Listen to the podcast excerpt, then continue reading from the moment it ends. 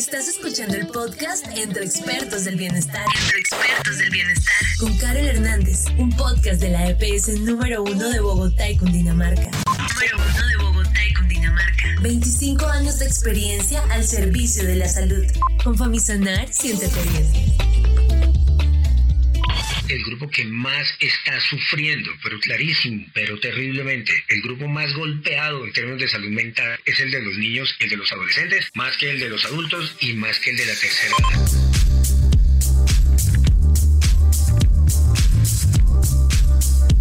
Hola, qué gusto saludarlos de nuevo. Soy Carol Hernández. Carol Hernández y me encanta acompañarlos una vez más en otro episodio de nuestro podcast Entre Expertos del Bienestar. Entre Expertos del Bienestar. Para que le vemos la calidad de vida. Por eso, en nombre de Famisanar EPS, les doy la bienvenida a este espacio para que hablemos de salud. Hoy tenemos una conversación sin duda excepcional. Vamos a hablar de salud mental. Vamos a hablar de salud mental. Un tema que aunque se ha puesto de moda, sigue generando dudas y para muchos es aún un tabú. Por eso quiero presentarles a nuestro invitado, el doctor Néstor Agudelo. El doctor Néstor Agudelo quien es médico de la Universidad Nacional, psiquiatra de la Universidad Rosario, con especialización en Administración en Salud y maestría en Políticas Sociales, y además cuenta con más de 25 años de experiencia con atención a pacientes con trastornos mentales, es decir, gran experticia en esta temática, porque somos conscientes que esta coyuntura sin precedentes derivada de la propagación del COVID-19 ha afectado nuestro bienestar mental en menor o mayor medida por aspectos como el aislamiento, la incertidumbre o el temor frente al virus, estamos convencidos que la charla de hoy será totalmente útil para ponerla en práctica a nivel personal y compartirla con toda la familia. Así ahondaremos en factores clave como conocimientos generales sobre distintos trastornos mentales, señales de alarma y consejos para apropiar y potenciar el bienestar. No siendo más, bienvenido doctor Néstor. El doctor Néstor Agudelo. Muchísimas gracias, un cordial saludo. Eh, muy contento de estar nuevamente con ustedes y sobre todo con, eso, con este tipo de temas de salud mental. Es el tema que me fascina, es el tema al cual me he dedicado toda mi vida. Pienso, así como lo estabas diciendo en, la introducción, que es un tema de mucha, mucha actualidad. Es un tema que está siendo en este momento muy importante y que está generando muchísimos problemas. Entonces, eh, hablar un rato, conversar un rato de salud mental, estoy seguro que va a ser muy producente y muy enriquecedor. Carol, muchísimas gracias por invitación. Así es, doctor, un tema absolutamente coyuntural. Para los que tienen el placer de estarnos escuchando, nuevamente bienvenidos. Empecemos por lo básico, doctor Néstor. Hablemos sobre salud mental en términos generales y sin duda hay mucha tela que cortar. Le doy la palabra para que por favor nos explique. Gracias, Carol. Lo primero que me gustaría que, entendiéramos, Carol, es que hay una diferencia entre salud mental y psiquiatría. Y lo que me gusta de este tipo de charlas es que hace un propósito mío, como quitarle un poquito ese estigma, esa marca negativa que tiene la palabra psiquiatría, un poquito de ese miedo que tiene la gente a hablar de salud mental, de psiquiatría, porque todo le suena, y me disculpo la palabra, todo suena como a loco, a locura, a algo como peligroso, a algo como feo, a algo como escondido por allá en ciertos hospitales. Entonces, lo primero lo primero es eso, invitar a que quitemos como ese miedo a hablar de salud mental y sobre todo de nuestra salud mental. Un primer, un primer concepto importantísimo, Carol, es psiquiatría es un área que estudia las enfermedades graves y un, un número de enfermedades que, que, realmente no son, no son la mayoría, no es lo grande, no es el, grueso del tema de la salud mental. ¿Qué es salud mental? La pregunta sería, cada uno, cada uno podría hacer la pregunta, yo tengo salud mental, he perdido la salud mental, mi familiar tiene salud mental, en Colombia tiene salud mental, etc ¿Qué es salud mental? Podríamos definirlo como esa capacidad de tener bienestar, de disfrutar de las cosas, de poder encontrar felicidad. Es como esa capacidad de tener un equilibrio con la naturaleza, con nuestro ambiente, con la familia, con el trabajo, con el vecino, con el de al lado, con el de al frente, etc Suena algo muy sencillo, Carol, pero no es tan sencillo. Poder disfrutar, poder vivir feliz, poder vivir con bienestar, poder vivir tranquilo. Obviamente, vivimos en sociedad, obviamente todos tenemos y vamos a seguir teniendo problemas en la vida, problemas pequeños, problemas grandes, pero parte de la salud mental o parte de tener salud mental es saber resolver esos problemas, es sobrellevarlos, enfrentarlos, solucionarlos y no dejar que eso nos tumbe o nos derrumbe. O sea, sería un utópico, sería una tontería pensar que solo tiene salud mental aquel que está todo el día carcajeándose y feliz y bailando una pata. No, somos seres humanos llenos de emociones, llenos de sensaciones. Somos seres humanos que sentimos tristeza, tenemos derecho a sentir tristeza, a llorar, a sufrir, algo de, celos, un poquito de envidia. Son sentimientos humanos. Pero entonces salud mental es todo eso que nos pasa, en términos generales, poder tener una vida con bienestar, con algo de felicidad. ¿Qué pasa con salud mental? Y perdón que me, que me extienda un poquito, Carol. ¿Qué pasa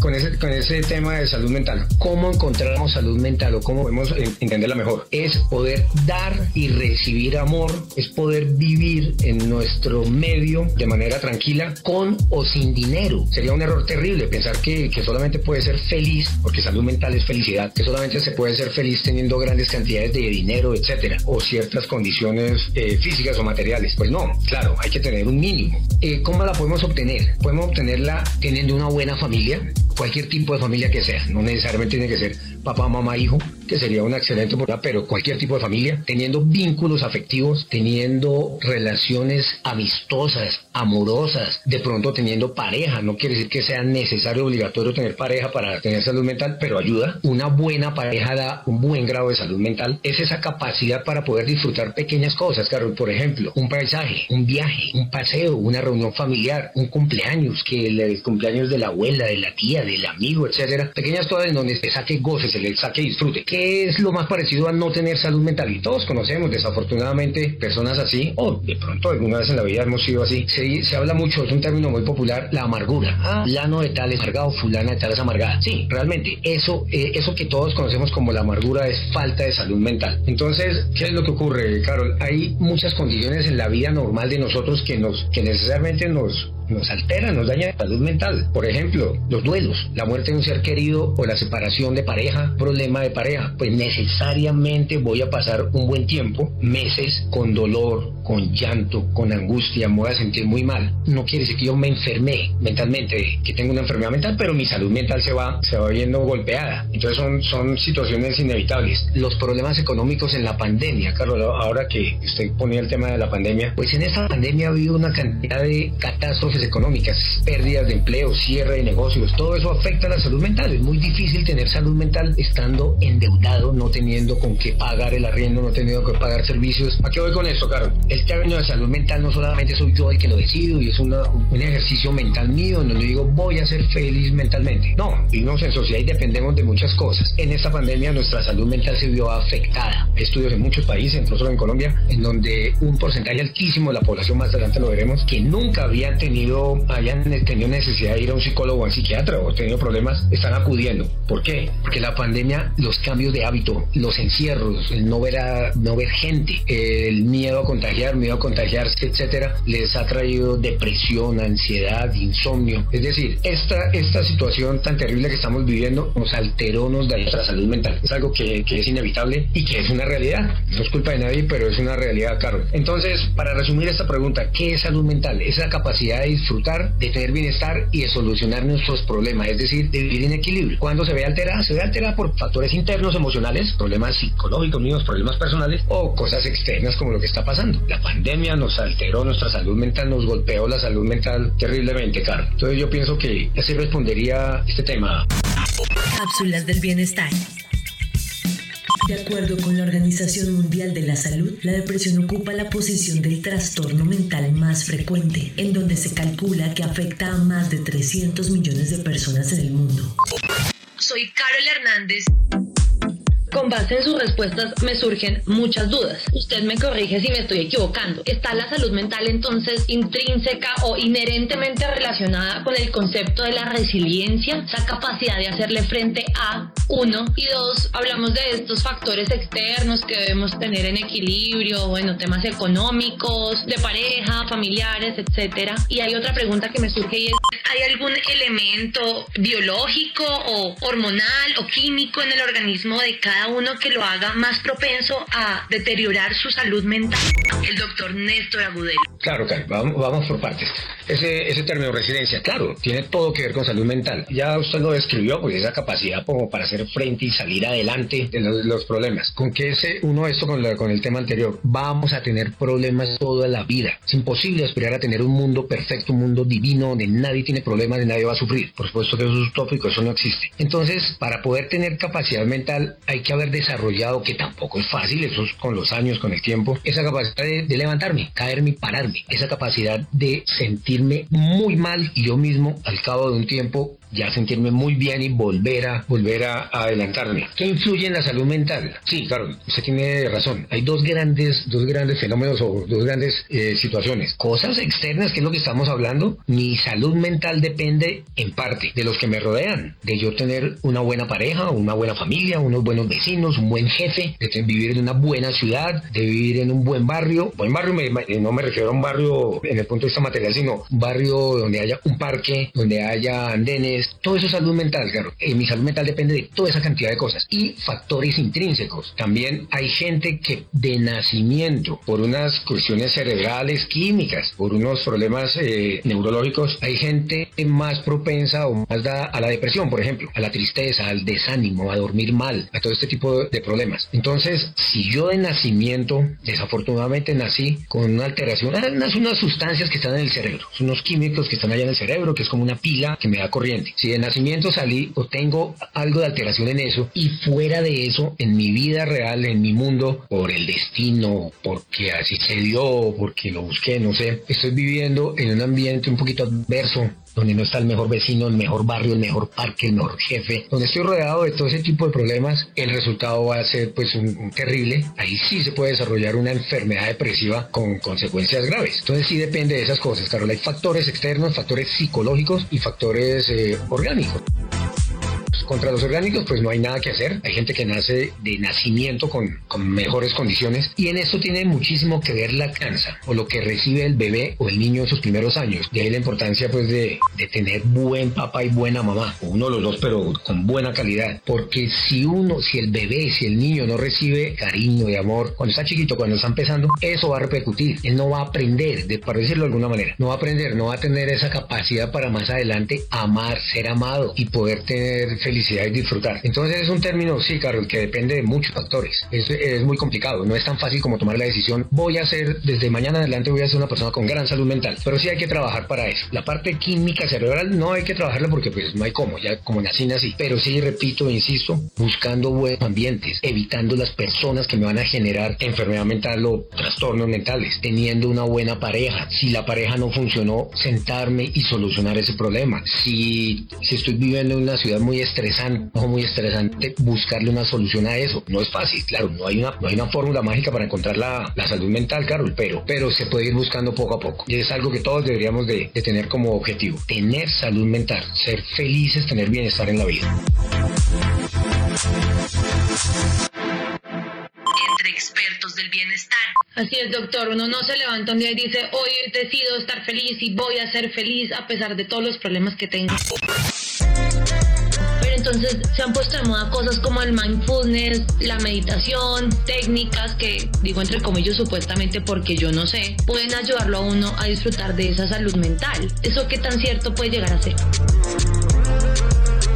Pues en la práctica y yo personalmente con, los, con mis pacientes, yo no conozco bien de esos temas, no soy especialista, no hago esas prácticas, pero he escuchado buenos resultados, claro que sí. Esto no es algo, es algo serio, realmente es serio. El eh, yoga, mindfulness, técnicas de relajación, todo este tipo de cosas ayudan. En mi concepto personal no es lo principal, no digamos no van al fondo del asunto, no es lo que más me va a aportar salud mental, pero ayudan bastante a la persona a tener un autoconocimiento, conocerse a sí misma, ayudan a a, relajar. Entonces, cuando hay altos niveles de estrés, la persona acude a este tipo de técnicas y la práctica muestra que les atrae beneficios. Entonces, como lo decíamos, mindfulness, yoga, relajación, incluso hasta acupuntura. Hay gente que hace acupuntura y dice que eso le sirve hartísimo, que le ha servido mucho para ah, mejorar su bienestar en general. Yo personalmente pienso que el tema es un poquito más complicado y es un poquito más relacional. Somos seres humanos, somos seres sociales. Parte, gran parte de nuestra felicidad, de nuestro bienestar y por lo tanto de salud mental depende de nuestras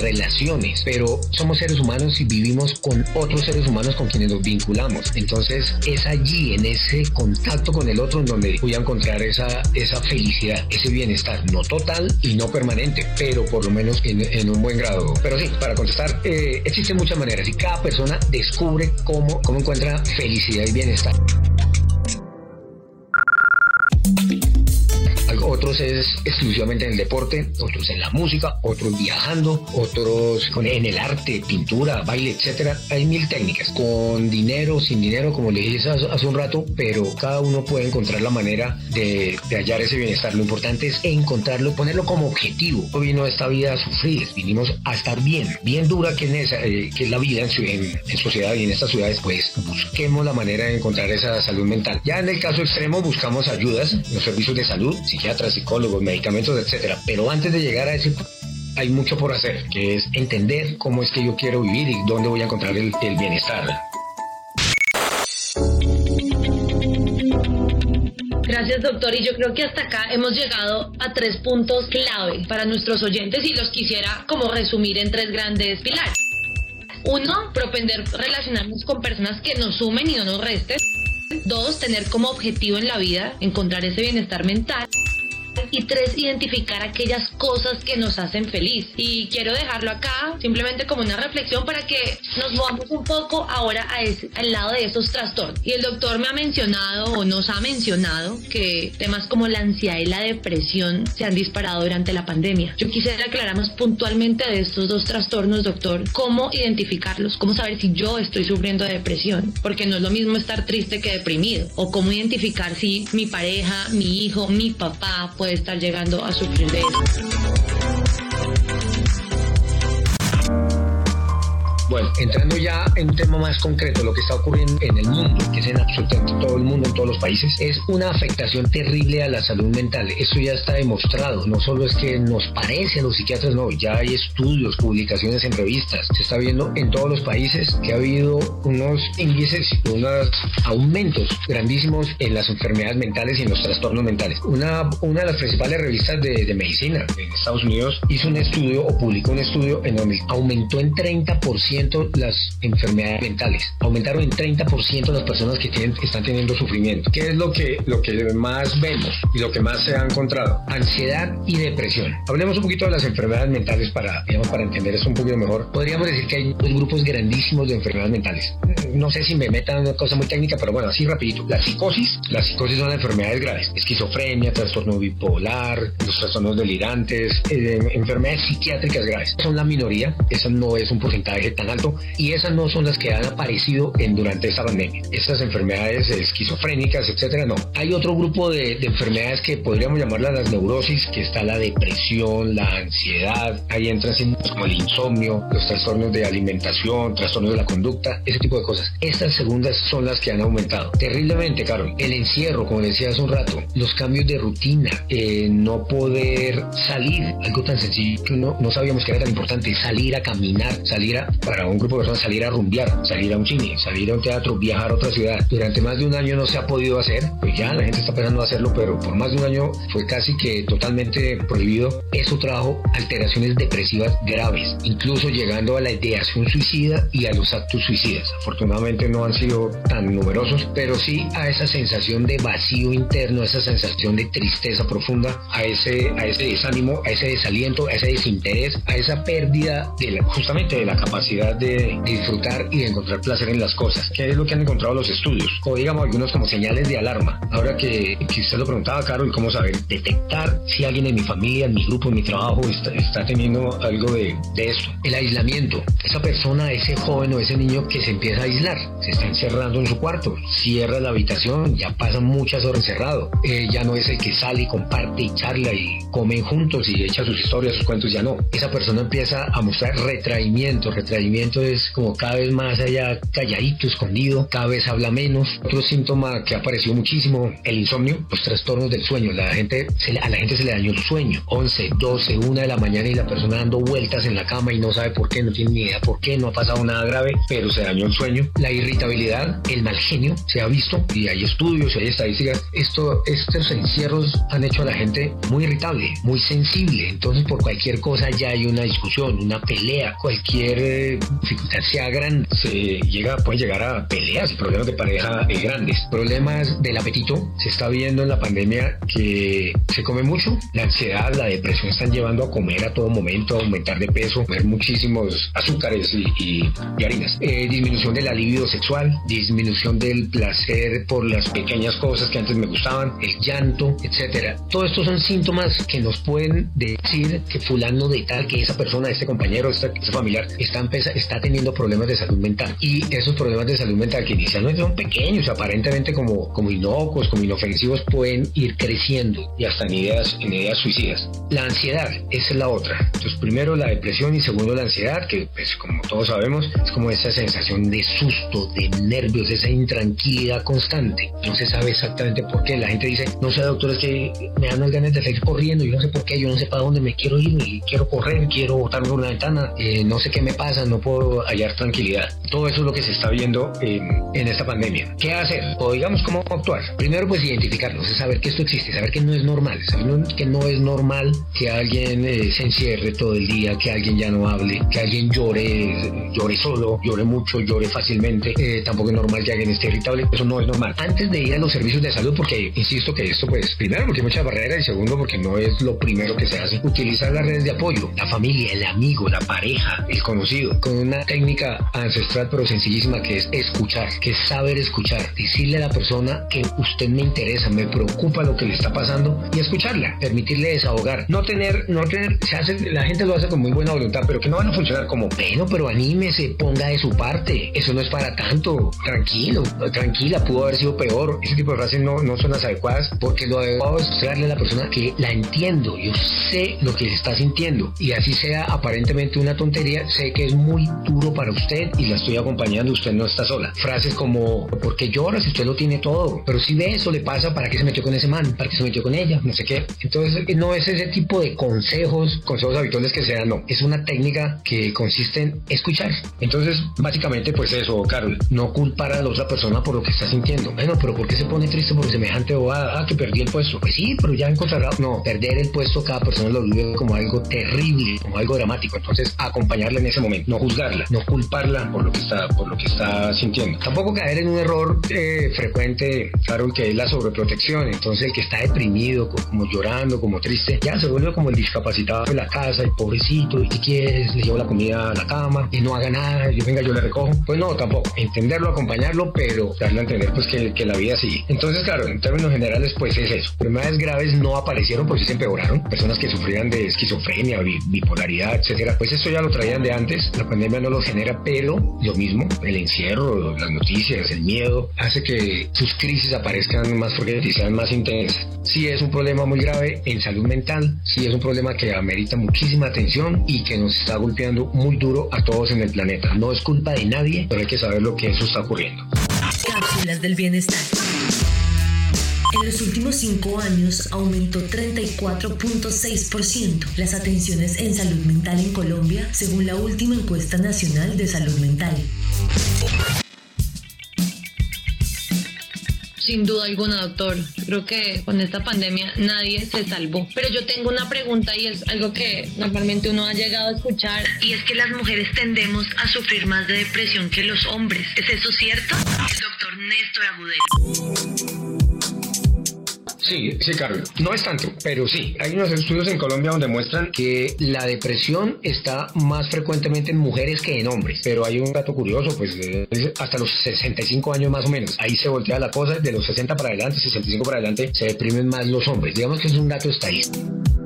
¿Qué podría uno, uno pensar o atreverse a, hacer hipótesis? Pues la mujer, la mujer se deprime más, la mujer, eh, estamos en una sociedad machista, la mujer es más dada a expresar, la mujer tiene más facilidad para, para manifestar su llanto, su dolor, para contar las cosas. Entonces, el hombre puede estar deprimido, igual que la mujer, pero el hombre joven en una sociedad como la nuestra, por temas culturales, muy frecuentemente se guarda esas cosas. Entonces no entra dentro de las estadísticas del, depresivo, del depresivo. No va al psicólogo, no va al psiquiatra, no, no, no le cuenta a su amigo, no le cuenta al médico que está, que tiene ganas de llorar, que toda la noche llora, que no está durmiendo, sino que ahí sí es una opinión mía, es como una lectura mía. Hay un poquito como esa imagen del machista, del hombre fuerte que no se deprime, entonces guarda y esconde sus emociones, porque tanto hombres como mujeres tenemos básicamente el mismo cerebro, nervioso, las mismas emociones, entonces en principio deberían ser cifras muy, muy similares, pero la mujer tiene esa, esa capacidad de, manifestarlas más. Además, otro tema un poquito más cultural, pues en Colombia no es un secreto que a la mujer, por decirlo de le toca más duro, en donde la mujer afortunadamente ha ido cambiando, donde la mujer hasta hace poco, por ejemplo, no se separaba, que está en este mundo para atender a su esposo, para atender el hogar, para atender los hijos, que es la responsable de una cantidad de cosas, es la persona que sobre, que carga sobre sus hombros un peso grandísimo de toda la familia, todo lo que ocurra, y por cuestiones también culturales, en ciertas relaciones desafortunadamente violentas y ciertas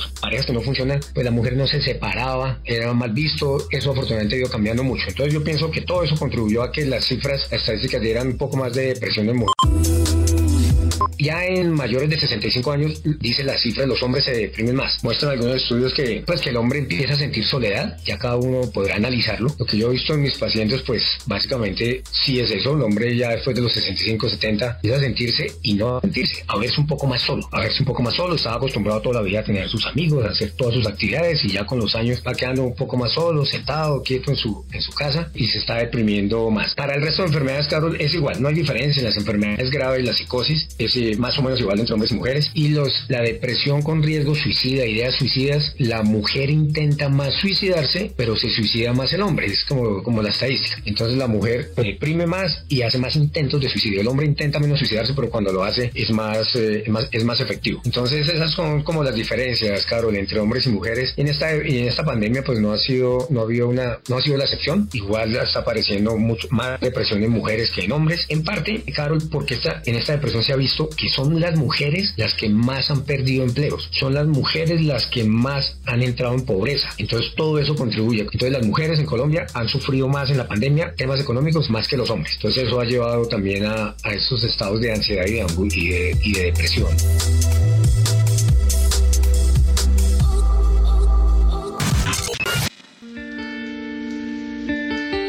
Y ya, doctor, que tocamos un poco el tema de la edad, usted dice que después de los 65, ya en términos generales, sin distinción de, de sexo, ¿hay algún factor relacionado con la edad? ¿Hay algún grupo poblacional que sea más vulnerable a sufrir de depresión? ¿Qué sé yo, los adolescentes, los adultos mayores?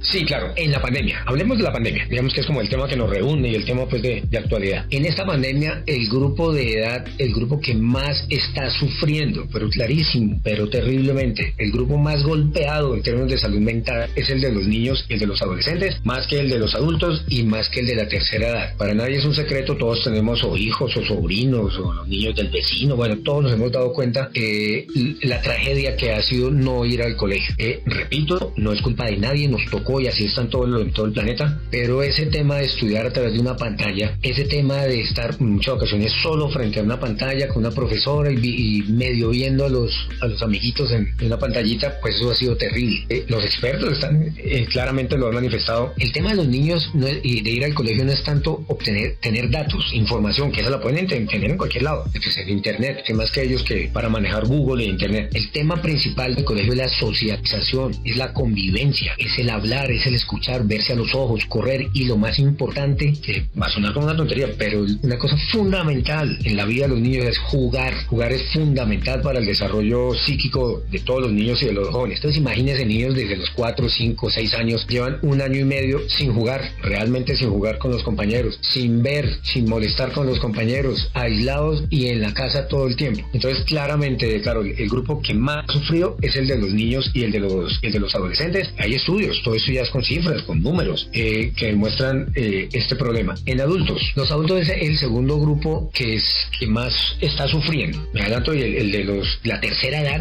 ya los viejitos, es el que menos. Pero bueno, hablemos de los adultos. ¿Cuál ha sido el problema con los adultos y por qué están sufriendo en esta pandemia? Están sufriendo mucha ansiedad y depresión por los problemas económicos, porque eso es una realidad. Y repito, ya lo hemos eh, repetido muchísimo, los temas económicos y sociales afectan la salud mental. Y en este momento el desempleo, como todos hemos visto, se disparó, se cerraron todos los negocios, se cerraron las tienditas, el que tenía su, su pequeño bar le tocó cerrarlo, su tienda, su miscelánea, toda esa cantidad de gente que cerró negocios entra en una crisis eh, económica gravísima con la pandemia y eso trae ansiedad y depresión entonces es muy distinto del grupo de los niños y adolescentes que sufren por otro, otro motivo. En los adultos ese tema económico ha sido terrible y es entendible. Una, una ama de casa o un señor padre, pues si cabeza de familia, cuando de repente no tiene con qué comprar el mercado, no tiene con qué pagar el arriendo, pues esto necesariamente trae enfermedad mental o por lo menos le, altera y le daña su, su, salud mental. ¿Qué está pasando en los adultos? Desafortunadamente, claro, violencia intrafamiliar, eso ya lo estamos viendo. Estas dificultades económicas y la pérdida de la salud mental está llevando a que la gente se pelee muchísimo entre parejas, a que aumente la violencia intrafamiliar, la violencia de pareja, la violencia sexual, el maltrato infantil, todo este tipo de cosas están aumentando. ¿Qué pasa con, la, con las personas de la tercera edad, el tercer grupo poblacional? Y eso, siempre que tengo en consulta a alguien de la tercera edad, muy cariñosamente le pregunto, bueno, ¿y fulanito, ¿y cómo le ha, qué tan duro le ha golpeado la pandemia y los cuarentenas y los encierros? Y casi que, casi que la total me dicen, no, la verdad nada, porque yo hace rato ni salía, no me preocupa, me gusta estar en la casa, siempre he sido muy casero, muy casera. Entonces, para ellos no ha habido tanto cambio de hábito. Pues, eh, son personas que no, no tenían mucha actividad por fuera, entonces esto no los ha golpeado tanto. Entonces, en su orden, los niños a y los adolescentes, una situación angustiante y grave. Eh, segundo, los adultos, por problemas económicos, problemas de violencia intrafamiliar. Y, y, la tercera es los que menos se han visto afectados. En ellos lo que se ha visto es el miedo a contagio, con razón, y ellos lo escuchan pues por todo lado. Eh, sienten ansiedad y miedo de, de, enfermarse, porque está claro que la tercera edad es el principal factor de riesgo para, para una complicación de COVID. Entonces, esas son como las características de cada uno de estos grupos de tareas.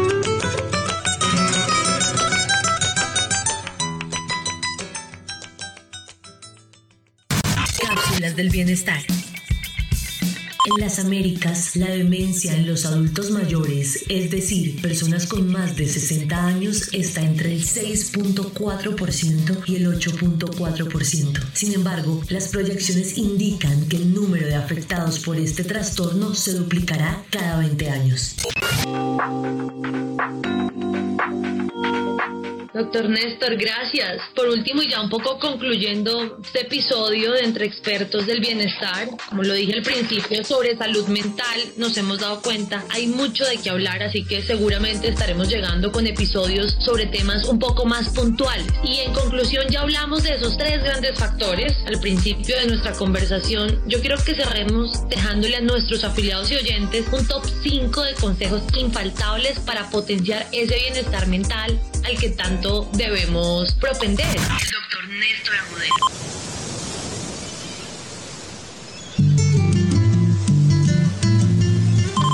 Sí, bueno, si, si que resumirlo, hacer como unos pequeños tips, lo primero que yo diría es entender lo que está pasando. Es que en salud mental yo tengo, bueno, yo no, en salud mental existe una, algo muy importante, una convicción. Cuando uno entiende lo que está ocurriendo, el dolor es más manejable, el peso no es tanto. Es decir, lo difícil es cuando yo me siento mal y no tengo ni idea por qué, o cuando estoy sufriendo y no sé por qué. Aquí debemos entender que nos pasó una tragedia, ¿sí? No hay que tener miedo a decirlo. Lo que está pasando no es culpa de nadie. Todo este encierro, todas estas alteraciones de salud mental están ocurriendo por algo que no estaba planeado. Entonces entender que hay realidades en la vida que hay que aceptar. Entonces el primero sería eso, aceptar la realidad tal y como se viene.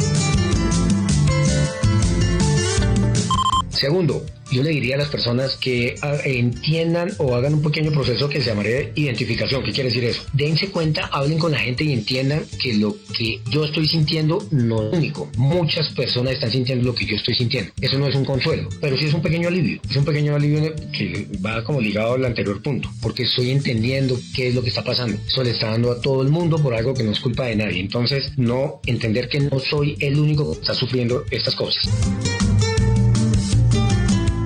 Otro, otro puntico, permitirse sentir. Esto es en salud mental en general. No guardarme las emociones. Yo no tengo que ser de, piedra, yo no tengo que ser de madera. Yo soy un ser humano con emociones. Si tengo ganas de llorar, lloro. Si estoy ansioso, manifiesto mi ansiedad. Si estoy deprimido, lo demuestro. No tengo que esconder esto. Ojalá pueda yo hablarlo, conversarlo con mi pareja, mi amigo, mi amiga, mi vecino. O sea, expresar, expresar mis emociones.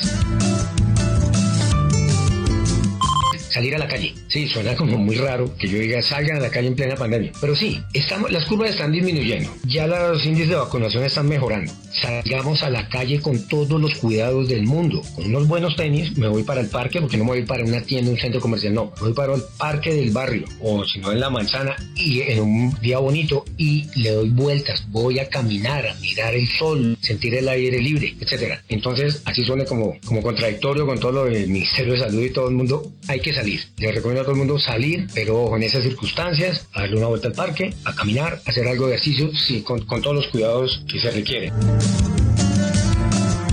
Y el último consejo, mejorar los vínculos afectivos. Definitivamente, y eso es mi gran, mi gran mensaje, en la vida uno lo salvan los vínculos afectivos, los amores, el amor de pareja, el amor de papá, el amor de hijo, el amor de hermano. Eso es lo que lo salva uno en la vida. Eso es, lo, eso es lo que nos da salud mental y bienestar. Entonces, en esa pandemia aprovechar para fortalecerlos, para hacerme mejor hijo, mejor papá, mejor pareja, mejor amigo. Y eso nos va a traer muchísima, muchísima salud mental. Podría resumir de, de esa manera o, o enviando pues como estos, estos pequeños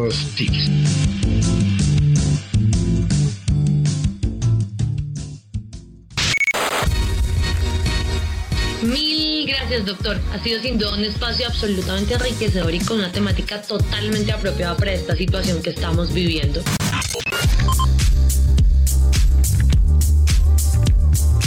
Escuchando al médico psiquiatra, el doctor Néstor Agudelo.